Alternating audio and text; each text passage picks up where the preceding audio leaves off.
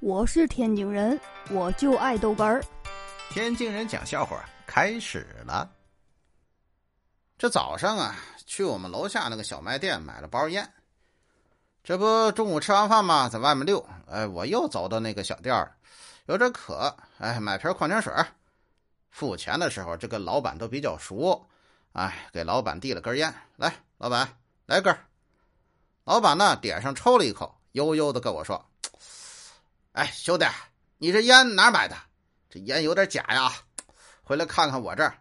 哎，我我，哎呦，水水水不要了，我水不要了。哎，哎呦我的妈！哎呀，今天早上啊，然后打车有点来不及了，我这就招手。哎，司机看到我招手了，这准备停车呢。结果呀，在我后头还有一个穿的比较少、身材特别好的一个墨镜妹子，啊，也在招手。哎，这司机就要加速奔他那儿跑。哎呀，真是是。哎，就在这个时候，意外发生了。